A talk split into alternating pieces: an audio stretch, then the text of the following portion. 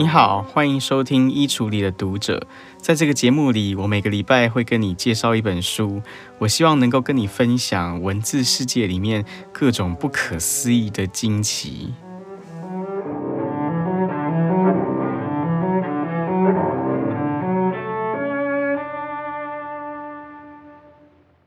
不知道你有没有去医院探望过生病的人的经验？我猜可能很多人从来都没有想过，其实探望病人是相当需要深思熟虑的一门学问。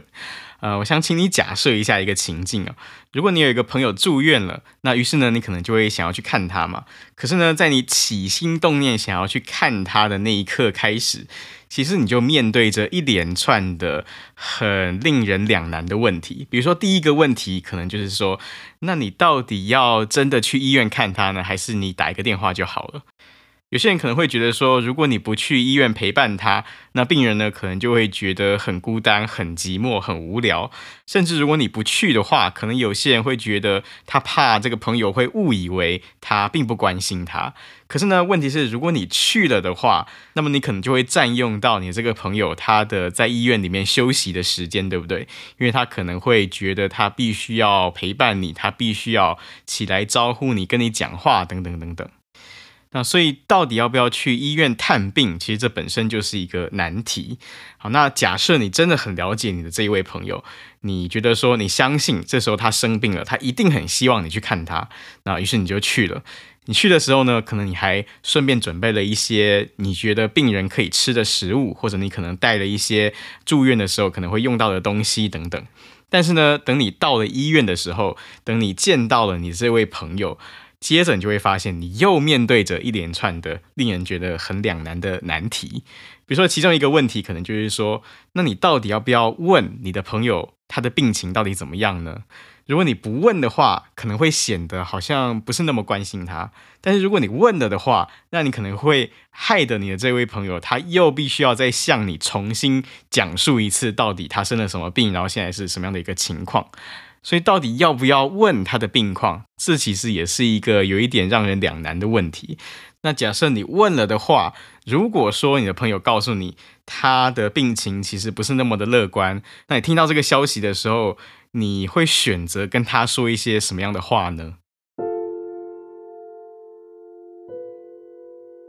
其实，在探病的情境里面哦，很多人可能都会选择跟病人讲一些比较鼓励性的话，比如说，可能有些人会说“你要加油啊”，或者是“你要开心一点啊”，“你要振作一点啊”等等这些话语。可是呢，不知道你有没有想过，其实并不是每一个病人都喜欢听到这一类的话。那就是因为对很多病人来说，他会觉得他当下那个最直接、最强烈的感受，就是他身体的一个挥之不去的病痛。那这种疼痛跟这种不舒服的感觉，很多时候并不是说他主观上开心起来、振作起来就可以摆脱的。那如果你对于病人他在经历什么样的痛苦、什么样的病痛，并不是那么了解的话，你只是一直在跟他说要加油、要振作，那其实很多病人反而心里会有一种很难受、很孤单的感觉，因为他会觉得说他自己的这种生病的处境好像完全不被别人所理解。我今天要跟你介绍的这本书呢，它其实是我认识的一位人类学家所写的书。这个人类学家就是现在在中央研究院民族学研究所任职的刘少华老师。那刘少华老师写的这本书呢，他的书名叫做《并非如此》。这个“病”是生病的“病”，它叫“并非如此”。这本书是在今年八月的时候才刚刚出版的一本新书。那这本书里面写的事情呢，其实就是刘少华他在二零一八年的时候罹患了淋巴癌之后，他在写他整个治疗以及康复的整个漫长的过程。我自己在阅读这本书的时候，我有两个比较强烈的感觉哦。一方面是我觉得自己很幸运，因为呢，直到目前为止啊，我都没有罹患过癌症，也没有罹患过任何比较重大一点的疾病。可是呢，另外一方面，我也觉得有一点惭愧，那就是读了这本书之后，我才发现，好像其实我没有真的很认真的去理解，很认真的去体会生病的人到底是活在一个什么样的处境里。在《并非如此》这本书里面，刘少华他就写到一件让我觉得很有启发性的事情。刘少华他说，其实生病这件事情之所以会让人觉得很难受，呃，除了是身体上的难受之外，其实很多时候它反而是一种心理上的痛苦。那是因为很多时候你会发现，就病人身边的这一些亲友们，虽然这些亲友可能他们都很挂心病人的病况，可其实很多时候他们并不了解身为病人到底是怎么样一回事。所以呢，这些身旁的人，他们往往会不经意的就说出来一些会让病人感觉到受伤的话语。比如说，我想举个例子哦，在这本书里面，刘少华他就写到，在他接受化疗的那段时间，医生他就特别叮咛他说，叫他每一次吃完饭就一定要刷牙，而且呢，刷完牙之后，他的牙刷都一定要用滚水彻底的烫过、消毒过之后，才可以继续使用。那其实对一般人来说，就是说对于像我这样子没有生病的人来说，其实牙刷上面残留的这一些普通的细菌，其实他们完全就是无害的。可是呢，对于像刘少华这个样子，像他这样正在接受化疗的病人来说，其实任何一点普通的细菌或普通的病毒，可能都会对他的身体造成非常大的危害。所以呢，在化疗的期间，刘少华他就养成了一个严格的习惯，就是说他每次吃完东西就一定刷牙，而且他每次刷牙都一定要用滚水烫过牙刷，然后呢才会继续使用这支牙刷。可是呢，就有一次哦，他说有一位朋友看到他这么做，这位朋友呢，他竟然就很白目的跟刘少华说：“哎呀，刘少华，难道你不知道吗？免疫力是可以锻炼的啊！如果你把牙刷弄得这么干净的话，那反而就不好了，因为呢，这样子你就没有办法锻炼你的免疫力了。”那这样一种说法呢，对像我这样子没有生病的人来说，或许是可以成立的。可是呢，这位朋友他显然就完全不了解啊。对于像刘少华这样正在接受化疗的病人来说，他们的免疫力就不适合用这样的方式来去锻炼的。那当然，这看起来好像不是什么特别了不起的误会。可是呢，你要想想看，对于一个病人来说，他可能已经处在身体很虚弱的情况下。然后，如果身边的亲朋好友都特别来关心他，那每个人你一言我一语，都说的都是一些完全不符合他当下治疗情况的话的话，那等于刘少华他其实是要花费很多的时间，然后耗费很大的力气，在跟大家解释我为什么要这样做，为什么要那样做，等等等等。那所以在书里面，刘少华呢就说，他觉得在他跟疾病共处的这一段时光里面，最让他觉得感到无奈跟感觉到疲倦的一件事情，其实不是来自身体本身的病痛，而是他经常必须被迫要面对这种来自于旁人的过度的担忧、过度的询问，或者是过度的指手画脚。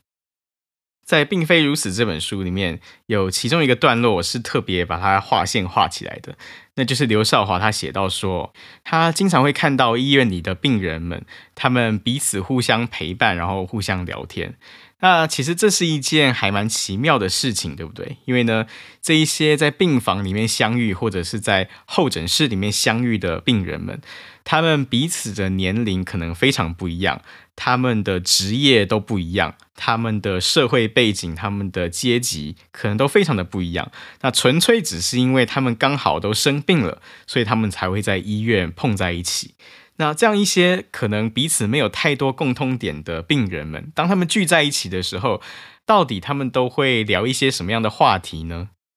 其实根据刘少华的观察，他发现医院里面那一些身家背景如此不同的病人们，他们最容易拥有的一种彼此的共通的话题，其实就是被身旁的亲友不理解的那种感觉，以及那种因为不理解而产生的一些。让人觉得很受伤的话语，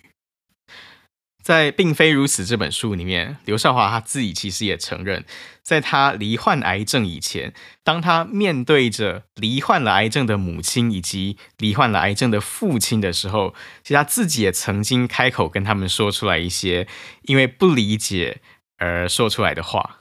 刘少华说呢，他的母亲在三十多年前的时候，也曾经罹患过癌症，当时他罹患的是乳癌。那那个时候的刘少华他还非常的年轻哦，推算的话大概才只有二十岁左右吧。刘少华就说呢，当年让他印象最深刻的其中一件事情，那就是当他的母亲结束了化疗，回到家里的那一天发生的事。当时呢，刘少华他原本以为哦，母亲当他从医院要回到家里面的时候，他以为母亲回到家的第一件事就应该是要回到房间里面去休息才对。可是呢，他没有想到，就当时那个身体还很虚弱的母亲，她一回到家，母亲她不但没有回房休息，反而是马上就开始打扫家里，马上就开始拖地了。而且，即使在刘少华主动要帮忙拖地的情况之下，母亲还是坚持必须要自己拖地才行。那刘少华说呢，过去这三十几年来，他都一直对这件事情觉得很困惑，就为什么母亲回到家的第一件事不是休息，而是坚持要拖地呢？他说，直到过了三十多年之后，直到他自己也罹患过癌症之后。他才终于发现，当时母亲之所以坚持要拖地，那并不是因为母亲有一种奇怪的坚持或奇怪的洁癖，而只是因为生病之后的母亲，她对于清洁、对于卫生的需求，跟一般的没有生病的人已经是非常不一样的了。可是呢，对于我们这些没有生病的人来说，我们往往会因为不理解病人经历过的事情，所以我们很容易会把病人的需求或者病人的行为理解成是太过挑剔，或者理解成是要求太多。在这本书里面呢，刘少华他还特别写到了另外一件让他觉得非常后悔的事。这件事呢，同样是发生在三十几年前的时候。当时呢，他的父亲因为经历了胃癌，所以他的父亲的免疫力就变得非常的低下。那当时呢，他的父亲就很不幸的身上出现了一些带状疱疹的症状。那于是有一天呢，当时正在外地求学的刘少华，他就接到了父亲的电话。在电话里面呢，他的父亲就用一种他形容是故作镇定的口吻，他告诉刘少华说。我长带状疱疹了。那当时刘少华的反应是什么呢？根据书里面的描述，当时刘少华的反应是这样的：当时我并不明白那意味着什么，只知道当时正好有一位政界的名人，也因为罹患了带状疱疹而上了新闻。一时之间不知所措的我，竟然就回应父亲说：“你也跟着人家赶流行啊？”刘少华他接着写说：“当时的我。”试图用自以为是的幽默来掩盖自己的慌张。印象中，我自以为的那种幽默，后来只换来了父亲在电话那头良久的沉默。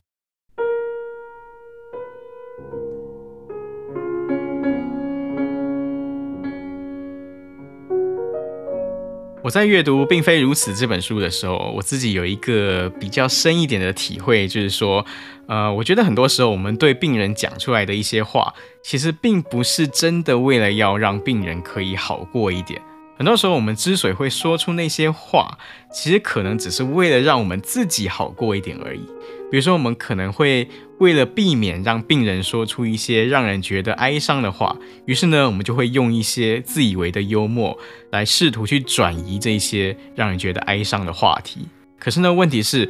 我们所说出来的那一些所谓幽默的话语，其实它很可能并没有办法真的让病人开心起来，反而它可能会让病人感觉到孤单，感觉到寂寞。因为对病人来说呢，他可能就会觉得。你好像并没有正视他所正在承受的那种痛苦。从病人的角度来看，他可能会觉得说，明明他承受着这么大的病痛，但是呢，却没有人愿意陪伴他一起面对这个对他来说必须经历的这一种非常难受的病痛。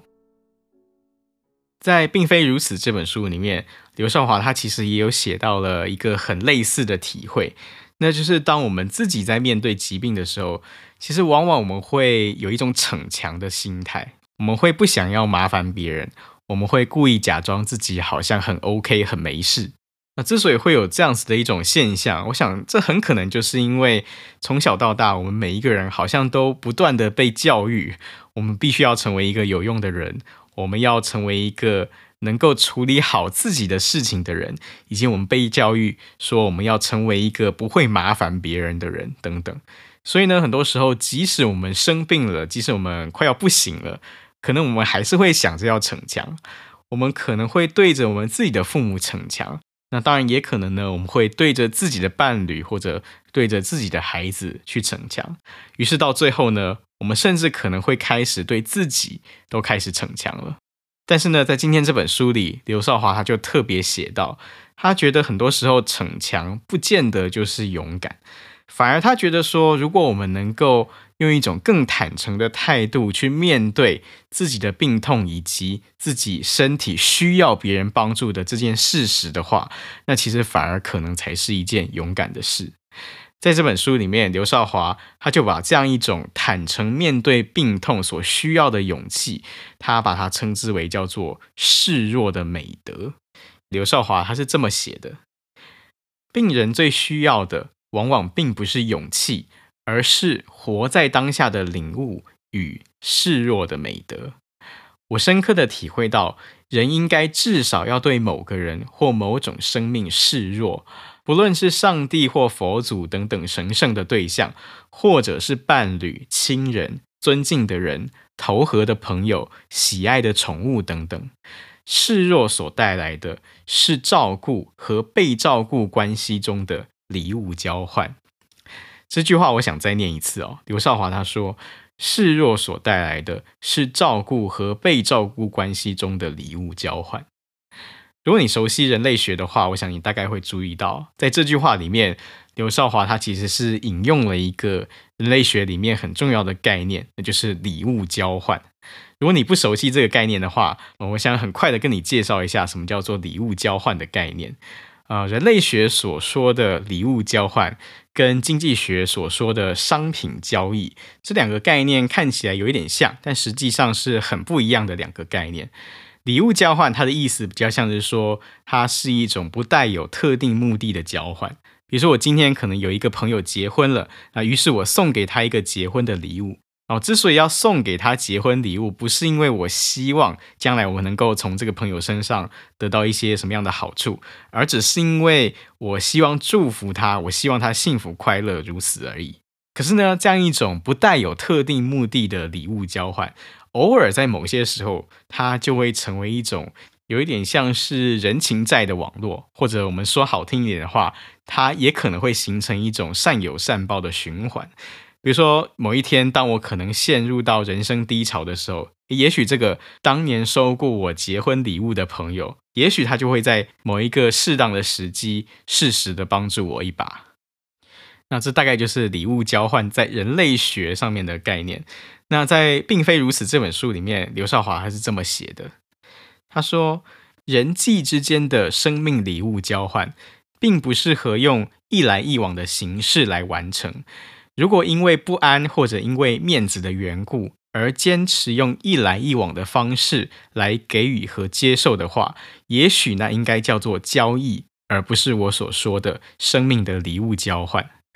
在治疗的过程中，我所获得的诸多礼物，还有待日后的机缘来给予回馈。但未来呢，无论是回馈给个人或者回馈给这个世界，我想那应该都算是良善的结果。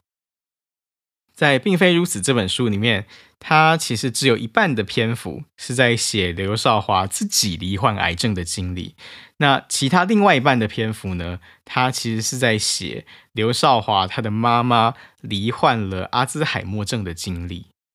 对刘少华来说，这本书之所以会这样子写，那就是因为在他被诊断出罹患淋巴癌的那段时间，就几乎是同样一个时间里，刘少华他的母亲。也被诊断出他罹患了阿兹海默症，所以并非如此。这本书他其实在写的是一个女儿跟她的母亲这对母女，他们一起在同样的时间里面成为病人的故事。在书里面，在有关刘少华妈妈罹患阿兹海默症的段落里面。呃，我觉得最令我感动的一个部分，那就是我发现刘少华在写他跟他妈妈互动的过程里面，我觉得刘少华好像他同样也是在实践一种示弱的美德，以及刘少华他所说的那一种生命的礼物交换。在这本书里面，其中一个最令我觉得印象深刻的故事，那就是一个关于一件毛衣的故事。刘少华是这么说的：“他说，在母亲开始失智了之后，他的母亲因为经常担心家里面的一些财物被偷走，于是呢，母亲她经常就会把各种各样贵重的东西藏到一些自己都找不到的角落里面去。”那他越是这样子藏东西，他就越找不到，于是他就越来越担心自己的财物、自己的贵重的物品会不见。那但是呢，很奇妙的，偶尔有时候又会出现一种相反的情况，那就是偶尔刘少华他就会发现，母亲的家里好像经常就会出现一些莫名其妙冒出来，然后不知道是属于谁的东西。在书里面呢，刘少华他就写到有一个故事。他说呢，曾经有一阵子，每当他回家去探望母亲的时候，母亲总是会拿给他一件不知道是谁的毛衣，然后坚持跟他说这件毛衣就是刘少华的，然后坚持叫他一定要记得带走。啊，刚开始呢，刘少华他的反应可能跟很多人的反应也都一样，就是他就不断地告诉母亲说这件毛衣不是我的。可是后来久了之后呢，他就发现，每当他跟母亲这么说的时候，母亲的脸上好像就会展现出来一种挫折的样子。那其实这就是因为对刘少华的母亲来说，那就是一种他想要关心女儿，但是却被女儿拒绝了的感觉。啊，于是呢，后来刘少华他就转念一想，他就决定要改变自己的策略。他开始改口跟他的母亲说：“你就帮我保管这件毛衣吧，这样子我下一次回来住的时候，我就可以有毛衣穿了。”在书里面呢，刘少华他还写到另外一件同样是很日常琐碎，但是非常让我印象深刻的故事啊，这是一个关于食物的故事哦。刘少华他就说，在母亲开始失智了之后。母亲她对于事件的记忆就开始变得非常的薄弱，可能呢，我们刚刚才跟她讲了一件事情，没两分钟她就完全忘光光了。可是呢，她就发现母亲对于她的每一个儿子、每一个女儿，还有每一个孙子喜欢吃什么样的东西，她却好像数十年来都牢牢的记在心里。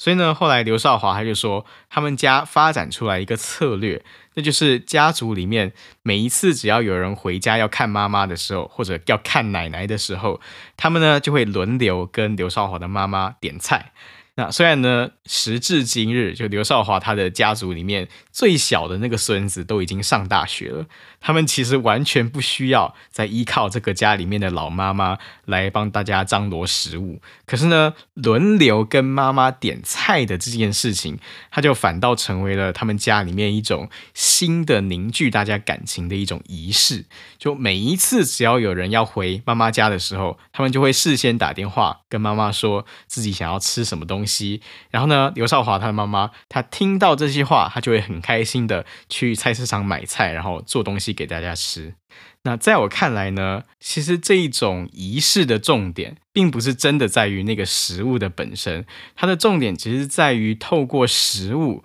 刘少华他们家人跟他的母亲之间，他们好像在进行着一种母女之间以及祖孙之间的生命的礼物交换。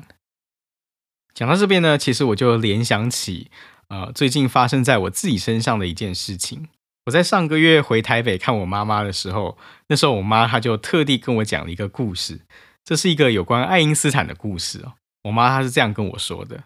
她说呢，有一天，当时已经年老的爱因斯坦，他坐在火车上。那这个时候呢，爱因斯坦他看到车长先生他来查票了，于是呢，爱因斯坦他就把手伸到口袋里面，想要把票拿出来给这个车长查验。可是呢，爱因斯坦他就发现，无论他左掏右掏，他就是找不到自己的那一张车票。到后来呢，爱因斯坦他甚至是把整个西装外套都翻过来了，但是无论如何，他就是找不到。那这个车长呢，他看到这种情况，他就赶上前去对爱因斯坦说：“爱因斯坦教授你好，我认得您，呃，我相信您是绝对不会逃票的。那所以呢，如果你一时之间找不到票的话，啊、呃，没有关系，那就算了，我不会查你的票，你就放心搭车吧。”那听到这句话呢，爱因斯坦就一脸愁容的对着车长先生说：“即使如此，我还是必须要找到我的票啊。”因为如果我找不到票的话，我就想不起来我到底要搭车去哪里了。在讲完了这个故事之后，我妈她还多跟我补充了两句话。我妈她跟我说：“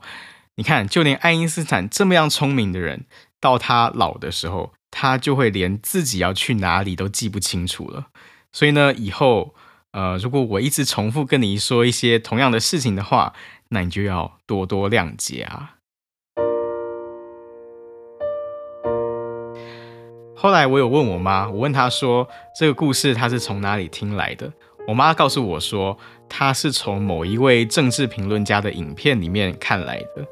后来我去找了所有我找得到的爱因斯坦的传记，我都没有找到这个故事。而且呢，根据我所查到的爱因斯坦的传记资料，爱因斯坦在他晚年的时候，其实他并没有显现出失智的倾向。所以呢，我妈跟我讲的这个爱因斯坦的故事，我猜它很有可能就是某一个人虚构出来的故事。可是呢，我觉得即使它是一个虚构的故事，它仍然是一个意义深刻的故事。因为呢，我妈之所以要跟我讲这个故事，就是因为她想要透过这个故事来告诉我一件很重要的事情，那就是我的母亲她在告诉我说，她其实拥有一个行将衰弱的头脑，以及一个。行将衰弱的身体。那当然，这是一件有一点哀伤的事。可是呢，后来我读了这本书之后，我想了一想，我觉得或许我也可以说，母亲之所以讲这个故事，其实她不也是在跟我展现她的一种示弱的美德吗？我回想起来，在我小的时候。我的母亲，她通常就是那个最经常照顾我的人，也是那个最经常陪伴我的人。可是呢，我发现如今在母亲她逐渐年老的时候，或许我反而有一个机会可以反过来去照顾她，反过来去陪伴她。所以我非常感激有这样子的一个机会，因为我觉得我跟我自己的母亲之间，或许有一个机会去发展出来另外一种形式的生命的礼物交换。如果你过去有收听过《衣橱里的读者》这个节目的话，我猜你大概会注意到，过去我介绍过的很多的书，都是属于知识性比较强一点的书。那就是因为我很喜欢阅读这些呃比较具有知识性的书籍，而且呢，我也很喜欢把书里面的一些我觉得启发过我的内容，呃，讲出来分享给大家。但是呢，我今天在准备制作这一集节目的时候，我就发现我碰到了一个很大的困难，那就是呢，我发现我其实没有办法把今天这本书里面呃各种各样的内容很恰当的、恰如其分的转述给你听，然后我也没有办法真的用一种结构上或是逻辑上很通顺、很完整的方式来跟你介绍这本书里面的内容。那就是因为在《并非如此》这本书里面，他在写的其实远远不只是。一种头脑里面的知识而已。他在写的其实是一种关于人生病的经验，他在写的是关于人如何面对伤痛的一种经验。而且呢，同时他在写的也是一种关于陪伴以及被陪伴的一种经验。那我觉得这些种种的生命当中很深刻的经验，它都是不能够被我这样子简单的去摘要、简单的去分享的。所以呢，在录今天这一集节目之前，其实我就犹豫了蛮久的。在录音之前呢，其实我写过好几个版本的大纲，但是呢，每一次我准备要录音之前，我就会把我原本已经写好的那个大纲又重新删掉、重新改写。所以呢，我原本几乎已经都准备要放弃了。可是呢，就在我准备要放弃之前，我又重新想到《并非如此》这本书里面的一段话。我想到的是刘少华他说：“其实。”我们在跟病人相处的时候，不见得我们一定要刻意的去说出来一些听起来有智慧的话，或者听起来很有意义的话，因为很多时候病人需要的不是那些，很多时候病人他们需要的，往往就是是一种最单纯的陪伴而已。就哪怕是那一些最日常的、最琐碎的对话，其实都有可能可以陪伴病人，让他们能够更顺利的度过这一天的生病的日子。哦，我不知道你是在什么样的处境底下收听今天这一集节目的。可是呢，我相信现在正在收听这一集节目的人里面，我相信其中应该有一些人就是正在生病的人。所以，虽然今天这一集节目可能我讲得很零碎、很散乱，可是我心中仍然就有一个渺小的盼望，那就是我希望说，我的这一些琐碎的话语，或许能够短暂的陪伴你一下子。那如果我能够做到这一点的话，那我就觉得我今天这一集节目，它仍然是非常有意义的。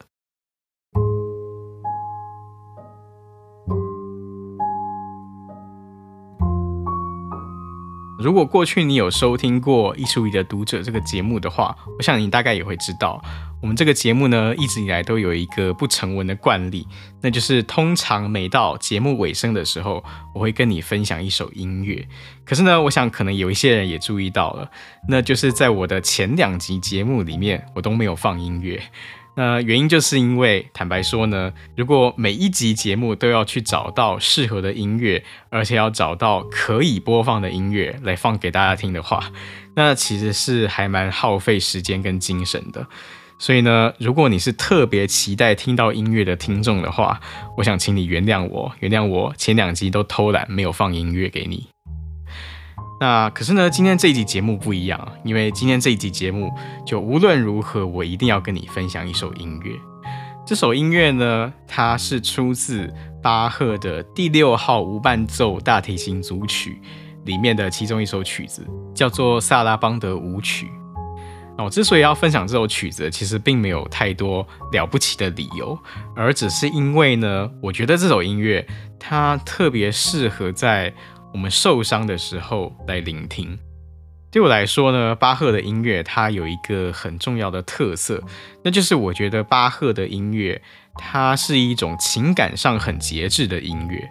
我所谓情感上很节制的意思，并不是说巴赫的音乐里面它就不会有那种强烈的情感或是深沉的情感啊，其实是有的。巴赫的音乐里面确实会有一些强烈的情感跟深沉的情感。可是呢，巴赫的音乐他并不会要求你要跟着他一起快乐，他也不会要求你要跟着他一起悲伤。在我看来，巴赫的音乐他好像比较像是站在一个陪伴者的角度，他会很客观的告诉你说：“对啊，人生当中就是会有那一些快乐的时刻，而且呢，同样的，人生当中就是会有那一些悲伤的时刻。”我记得呢，大提琴家马友友他曾经说过一段我觉得非常有意思的话。他说呢，他就特别喜欢巴赫的这一首《萨拉邦德舞曲》，就是我今天要跟你分享的这首音乐。马友友他说呢，每次当他受邀去出席亲友的婚礼的时候，他一定就会演奏这首曲子。可是呢，与此同时，每当他出席到亲友的葬礼的时候，每次他也都还是会。演奏同样的这一首曲子，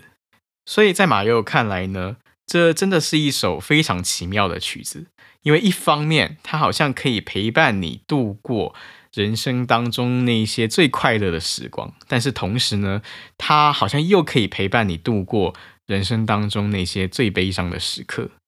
那我对这首曲子的感受，其实跟马友友是相当类似的。对我来说呢，我觉得有些时刻。我们好像总是不可避免的会感觉到孤单，但是又有另外一些时刻，我们可以有机会一起陪伴彼此。我觉得这是一件很小的事，但同时它是一件很美的事。所以今天节目的最后，我要跟你分享的这首音乐，就是巴赫的这一首第六号无伴奏大提琴组曲里面的一首萨拉邦的舞曲。那我要放的这个版本呢，是由英国的大提琴家 Colin Carr 所演奏的。